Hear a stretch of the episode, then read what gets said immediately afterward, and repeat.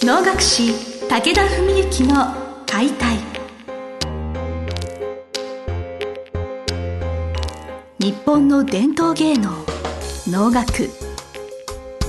それはユネスコ無形文化遺産にも登録された我が国を代表する舞台芸術。ポッドキャスト能楽師武田文幸の解体では関税流して方として数多くの対局を演じてきた能楽師武田文幸が600年以上の歴史を持つ能楽を優しく解説。能楽師として自らの経験とその思いを語ります。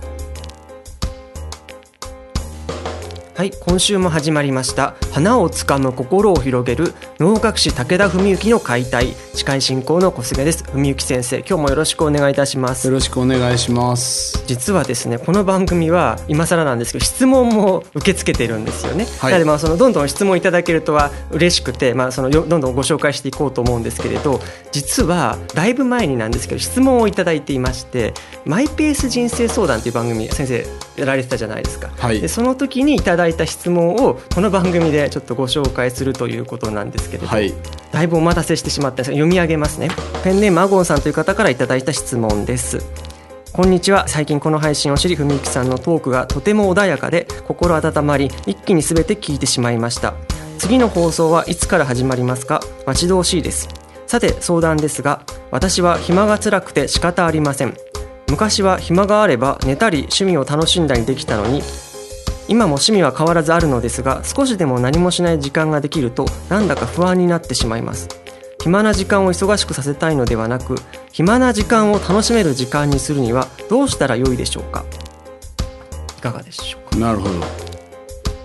あのそうですね。あのそう前の番組というのは昨年の3月まで配信していて12月からこの解体の番組が始まったんで、まあ、9ヶ月ぐらい多分空いたんですね。で、まあ、あの当時はそういう人生相談番組だったのでで、まあ、あの今のような、えー、ご質問になったと思うんですけども私も拝聴しておりました。はい、はいそうですね全部聞いてくださってね嬉しいですね。はい。すみませんだいぶお待たせしてしまったんで、はい、ちょっと今ようやくお答えができるっていう感じなんです、ね、ちょっと今も同じ悩みを持たれてるかどうか心配なところではあるんですが、別のリスナーさんがそういう悩み持たれてるかもしれないので、はい、そうですね。はい。まああの解体という見地から言いますとまあ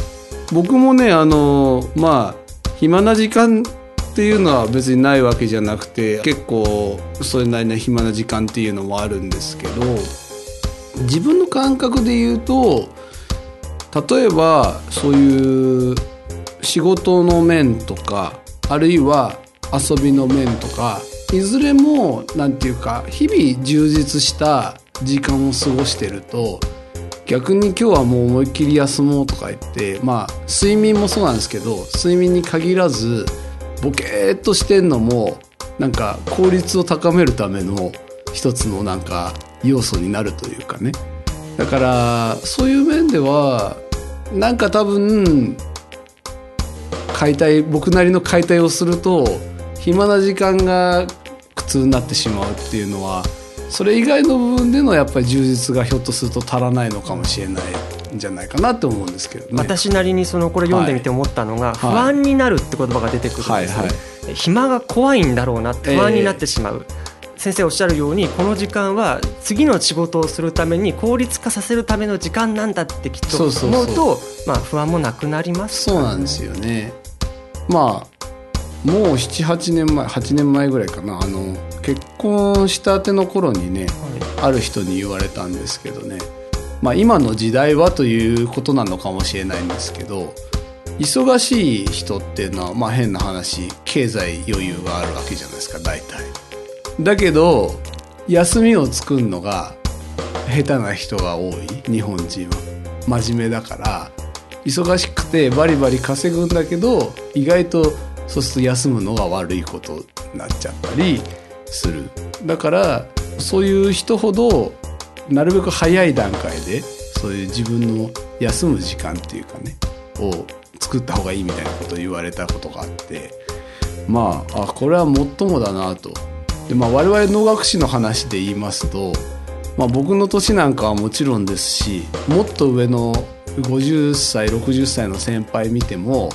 なんか休むのがあんまりいいことじゃないような 風潮があるんですよ我が業界に。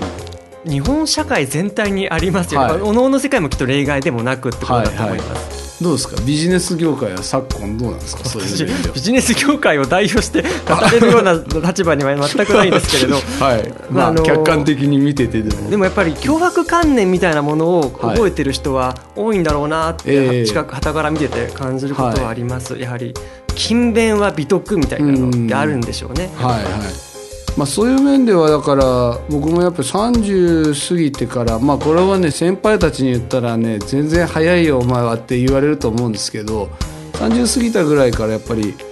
長持ちもすごい大事な要素だなって思ったんですよ。この職業やってると。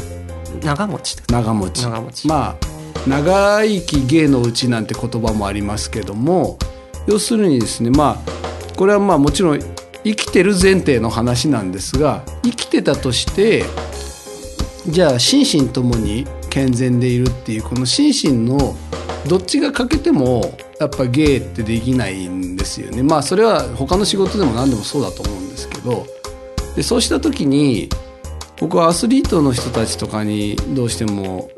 ある意味魅了されるし一目置くっていうのはすごく限られた選手生命5年とか10年とか長くても20年とかそういうんで燃やし尽くさなきゃいけないじゃないですか。で我々の業界もある種それに負けないぐらい燃やす時期っていうのはあるんですけどもどっかのタイミングでは多分それをじゃあ5060までもし燃やし続けようとすると本当死んでしまう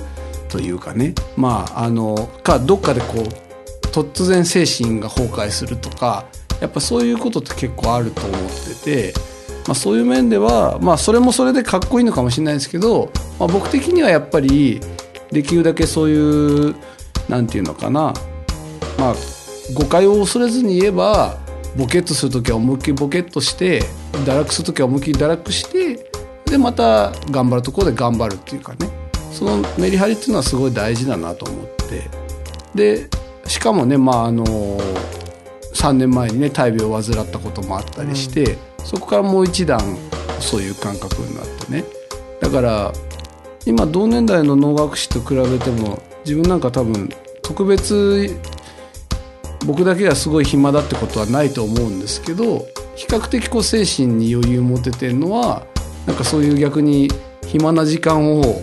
もう本当にボケっと過ごせてるかななのかなって思うんですよね。だからそうするとさっきの不安っていうのはご質問のことで言うとやっぱり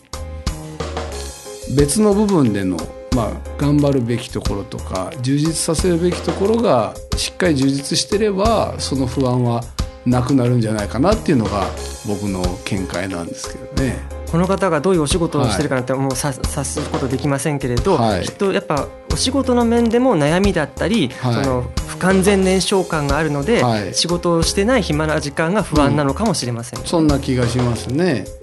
まあ、だからもちろんねそれは仕事につけ趣味につけ何かで燃やしているとまあ簡単には疲れるじゃないですか。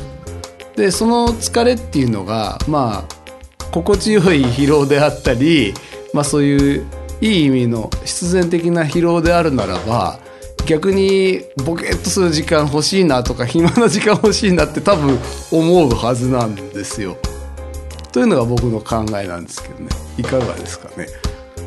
いや本当あの話聞いてる方もそうだなって納得のご回答だと思うんです結局本業なり仕事なりが充実していけば、はい、それを暇な時間とは仕事してない時間のことを暇な時間って思えないですよね、はい、長持ちさせるための、はい、インターバル的なふうに捉え直すこともできるんじゃないかなってそうですね。お話聞きながら感じだからまあその全番組ね80何話多分あったと思うんで